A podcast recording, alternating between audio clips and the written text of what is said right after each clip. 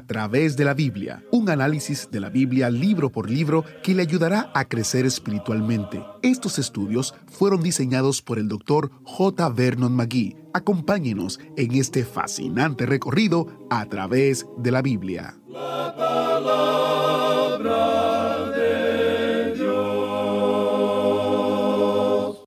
Como creyentes, ¿cuál es el privilegio más grande que tenemos hoy? Puede que nuestras respuestas varíen, pero hoy nuestro maestro Samuel Montoya nos presenta una respuesta específica para considerar. Descúbrala hoy en A través de la Biblia, el programa donde conocemos a Dios en su palabra. Soy su anfitrión, Heiel Ortiz, y me alegra mucho saber que nos acompaña hoy en nuestro recorrido a través de la palabra de Dios en nuestro imaginario autobús bíblico que sigue su ruta por la Biblia entera.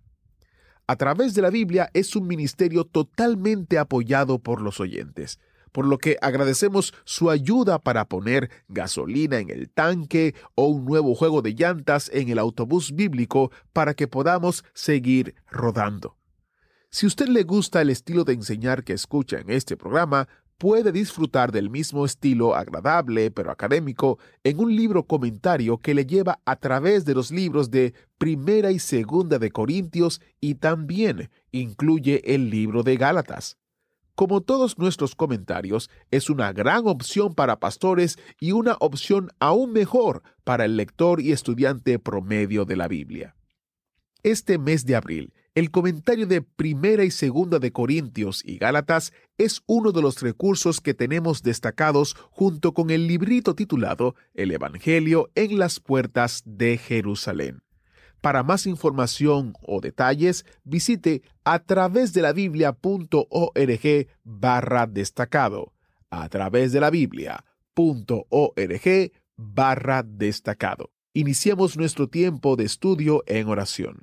Padre Eterno, te damos gracias porque tú nos muestras a través de tu palabra cómo podemos tener una relación cercana contigo a través de Jesucristo, que es uno de los más grandes privilegios que tenemos. Sé con nosotros, acompáñanos en el nombre poderoso de Jesús. Amén. Con nosotros, nuestro maestro Samuel Montoya y el estudio bíblico de hoy. En nuestro estudio de la segunda epístola a los Corintios, en el día de hoy regresamos al capítulo 2 y comenzaremos más adelante con el versículo 12. En nuestro programa anterior avanzamos hasta el versículo 11 y estábamos considerando el tema que Pablo está tratando en este capítulo y es el maravilloso tema del consuelo. Ahora vimos en el primer capítulo de esta segunda epístola a los Corintios el consuelo de Dios para los planes de la vida. Luego vimos la consolación de Dios en este segundo capítulo al restaurar a un creyente que había pecado. Cuando este hombre de Dios, porque eso era él, estaba cometiendo un grave pecado de inmoralidad, incesto, algo que aún los paganos no se atrevían a cometer, y como resultado de ello, la iglesia estaba cerrando sus ojos al pecado y lo estaba ignorando. Pablo entonces les dijo que eso no se debía hacer, y les dijo que debían hacer algo en cuanto a lo que estaba ocurriendo. Y ellos lo hicieron. Y la acción de ellos fue excomunicar a la persona que había pecado, y eso era lo que debían haber hecho. Pero esta persona, este hombre, vio el pecado que había cometido y lo confesó, y se sintió muy culpable. Pablo ahora está diciendo que ahora ellos debían recibirle nuevamente.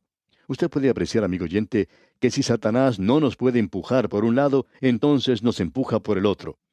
Una forma es la de cerrar nuestros ojos a la inmoralidad, y la otra es cuando una persona confiesa su pecado y se aparta de él, es la de ser duros y no volver a aceptarla. Pero Pablo dice, un momento, este hombre ha confesado su pecado. Y entonces les explica lo que sucederá con él si no lo perdonan. Él les dice que esa persona será consumida de demasiada tristeza si no lo reciben. Se sentirá abrumado no solo por su pecado, sino porque ustedes no lo quieren recibir. Así que deben estrechar, dice Pablo, su mano hacia él y darle un abrazo recibiéndole. Allá en su epístola a los Gálatas capítulo 6 versículo 1 dice Pablo, Hermanos, si alguno fuere sorprendido en alguna falta, vosotros que sois espirituales, restauradle con espíritu de mansedumbre, considerándote a ti mismo, no sea que tú también seas tentado. ¿Por qué? Lo que él hizo, usted también lo puede hacer. ¿Se fija? Así que este hombre debe ser ahora restaurado a la comunión con los creyentes. Esto es parte del ministerio. ¿No es algo maravilloso lo que tenemos aquí, amigo oyente? Luego, en el versículo 12 de este capítulo 2 de la segunda epístola a los Corintios, dice el apóstol Pablo, Cuando llegué a Troas para predicar el Evangelio, aunque se me abrió puerta en el Señor. Ahora, ¿qué fue lo que hizo Pablo? Él se quedó en ese lugar y predicó el Evangelio porque esa era la voluntad de Dios para él. Usted puede ver, amigo oyente, que Pablo, en lugar de andar cambiando de un lugar para otro, era muy fiel. Él era fiel a Dios, y cuando él era fiel a Dios, entonces la puerta se abrió para él en Troas, la ciudad de Troya, y se quedó allí y predicó el Evangelio a esa gente. Pero luego él dice aquí en el versículo 13, No tuve reposo en mi espíritu por no haber hallado a mi hermano Tito. Así, despidiéndome de ellos, partí para Macedonia. Pablo dice, aun cuando yo estaba predicando el Evangelio, me sentía entristecido en mi corazón porque Tito no me había traído ningún mensaje relacionado con la gente de Corinto. Pablo pues les está explicando de una manera clara el asunto de que cuando él fue para Troas, lo hizo en la voluntad de Dios, y que no los fue a ver a ellos porque estaba esperando que llegara Tito, y éste no llegó. Luego él fue hacia Filipos y Macedonia. Entonces Tito llegó y le trajo el informe de lo que ocurría en Corinto, y que ellos habían tratado con este problema y que esa persona se había arrepentido y se había apartado del pecado. Esa fue la forma correcta de cómo debe ser tratado este asunto. Llegamos ahora a lo que algunos han llamado el poder del ministerio. Usted puede llamarlo como quiera, amigo oyente, pero creemos que es parte de lo más grandioso del ministerio. Y es un gozo el día de hoy poder predicar esta clase de Evangelio y la clase de la palabra de Dios que podemos dar. Escuche lo que dice aquí porque el tema que estamos tratando es grandioso y glorioso. En el versículo 14 de este capítulo 2 de la segunda epístola a los Corintios, dice el apóstol Pablo, Mas a Dios gracias, el cual nos lleva siempre en triunfo en Cristo Jesús, y por medio de nosotros manifiesta en todo lugar el olor de su conocimiento. El cuadro que aquí se nos presenta es realmente dramático y también es grandioso. Pablo está diciendo que la predicación del Evangelio es como una entrada triunfal. ¿Y cuán grande es esto? El cuadro nos lleva hacia Roma.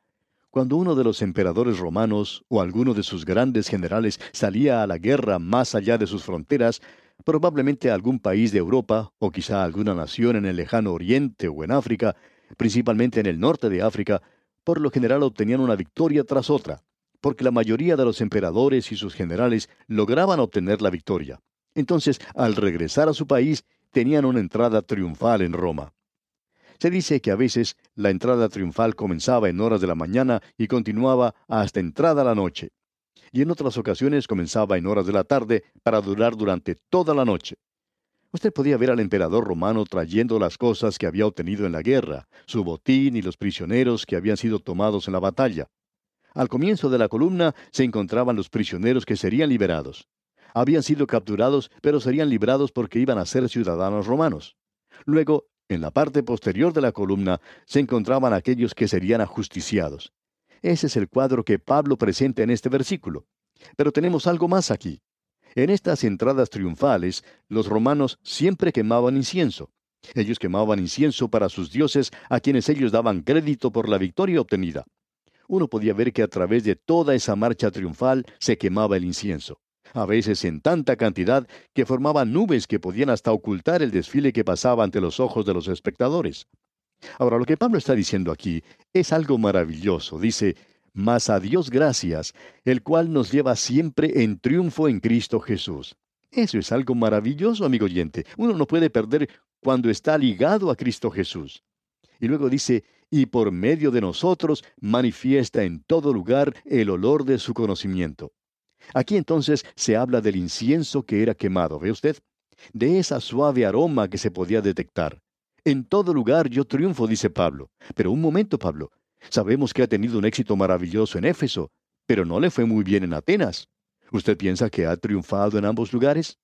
Y Pablo entonces nos responde, claro que sí, a Dios gracias, el cual nos lleva siempre en triunfo en Cristo Jesús y por medio de nosotros manifiesta en todo lugar el olor de su conocimiento. ¿Cómo es posible entonces hablar de triunfo cuando no hubo muchos, quizá ninguno, que se hubieran vuelto a Cristo? ¿Está teniendo victoria allí? Y Pablo dice, por supuesto que sí. Escuche usted lo que dice aquí en el versículo 15 de este capítulo 2 de su segunda epístola a los Corintios. Porque para Dios somos grato olor de Cristo en los que se salvan. ¿Me quiere decir que nosotros somos un grato olor? Por supuesto que sí. La entrada triunfal llevaba gente al frente que iban a ser liberados. Luego, en la parte posterior, iban los que serían ejecutados. Todo esto forma la entrada triunfal. ¿Y cómo puede ser esto? Bueno, escuche una vez más lo que dijo Pablo aquí en el versículo 15. Porque para Dios somos grato olor de Cristo en los que se salvan y en los que se pierden. Los que se pierden, es decir, los que serán juzgados, forman parte también de la entrada triunfal. Luego en el versículo 16 continúa, a esto ciertamente olor de muerte para muerte, y a aquellos olor de vida para vida. Y para estas cosas, ¿quién es suficiente? Él está diciendo entonces, y para estas cosas, ¿quién es suficiente? Él no lo dice aquí, sino que se siente abrumado por ello. El privilegio más grande en el mundo, amigo creyente que nos escucha, es el de predicar la palabra de Dios. No hay nada que pueda superar eso. No vamos a tratar de llegar a ser elegidos presidentes de ninguna nación. No quisiéramos serlo. Parecería que algo anda mal con las personas que quieren llegar a ser presidente en estos días, con todos los problemas que existen, algunos de ellos imposibles de resolver.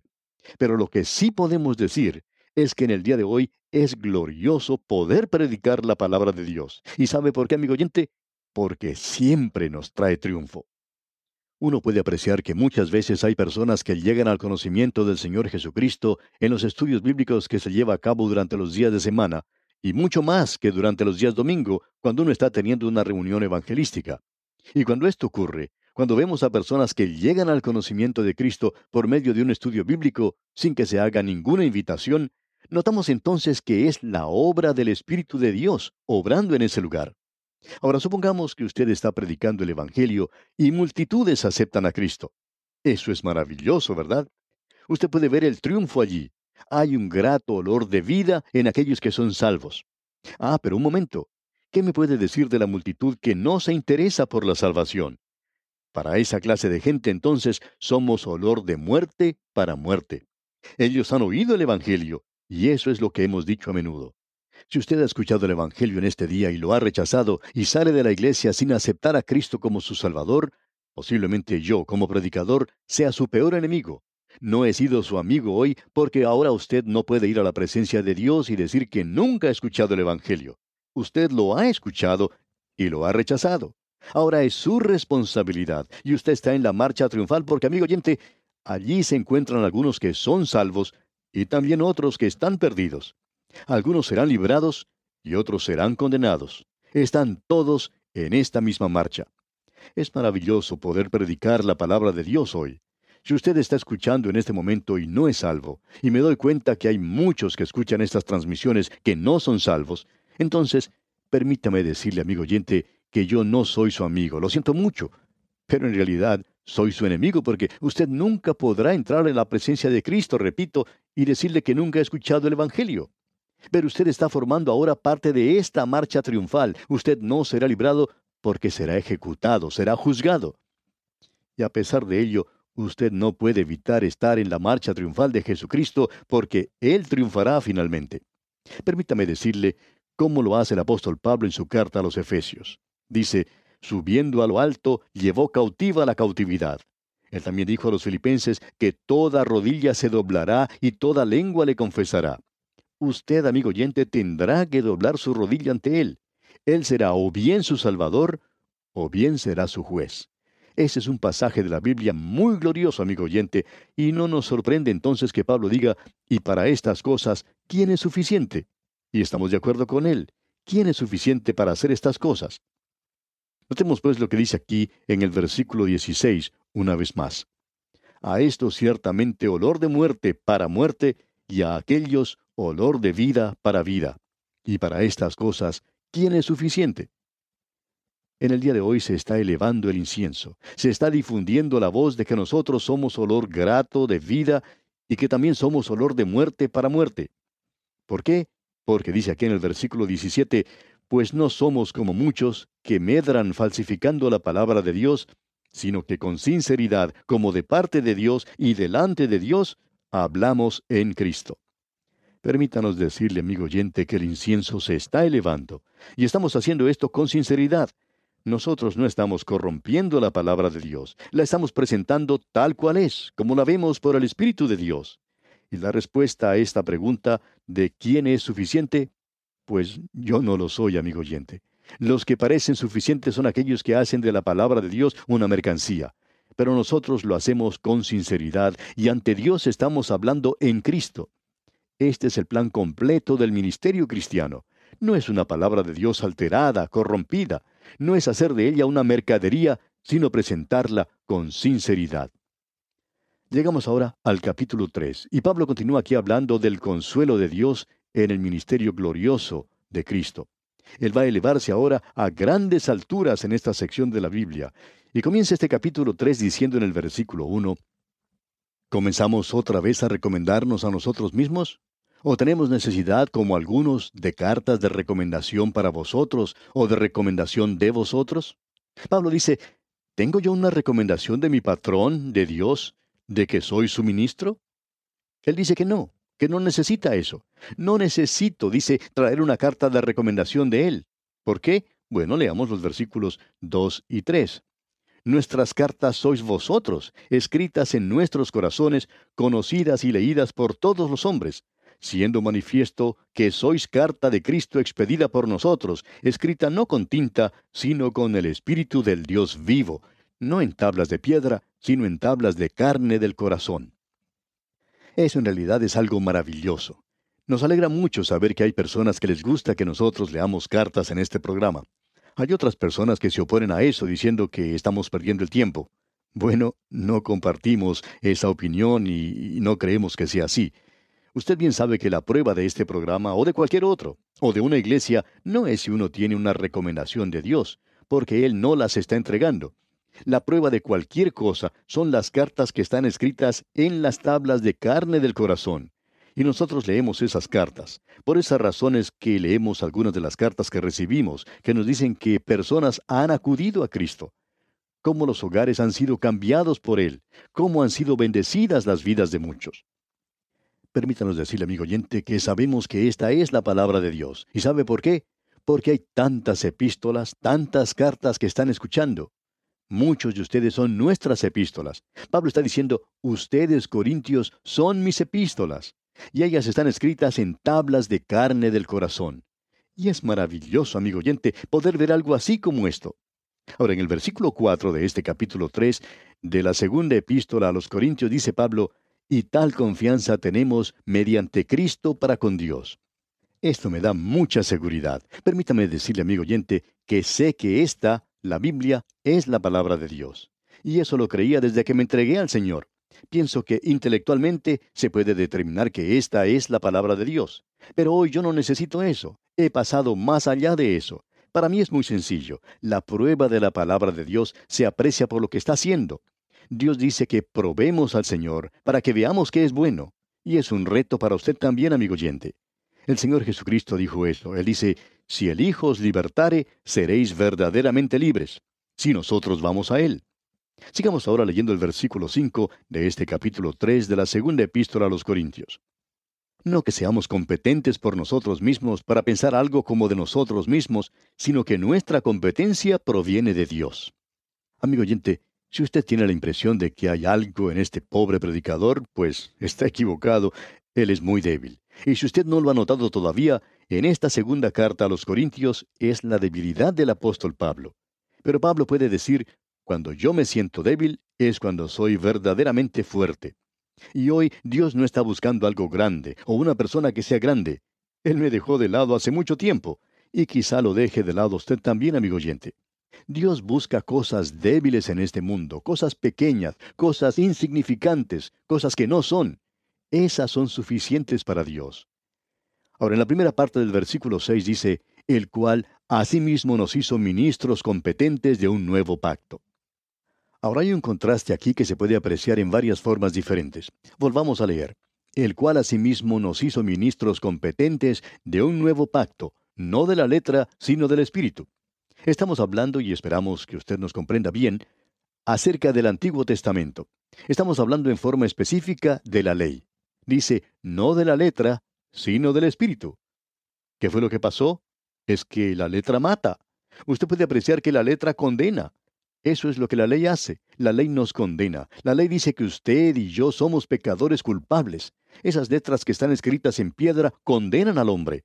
Ese es el contraste que Pablo está haciendo aquí a través del versículo 6. En su segunda parte leemos, porque la letra mata, mas el espíritu vivifica. La ley mosaica, amigo oyente, nunca dio vida. Usted puede preguntar en cualquier congregación que le nombren a alguien que haya sido salvado por la ley. Usted sabe que Moisés, el mismo que presentó la ley, no podía haber sido salvo por la ley. ¿Sabe por qué? Él era un asesino.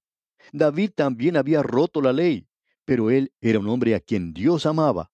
Uno no puede ser salvo guardando la ley, amigo oyente. La ley lo mata, lo condena.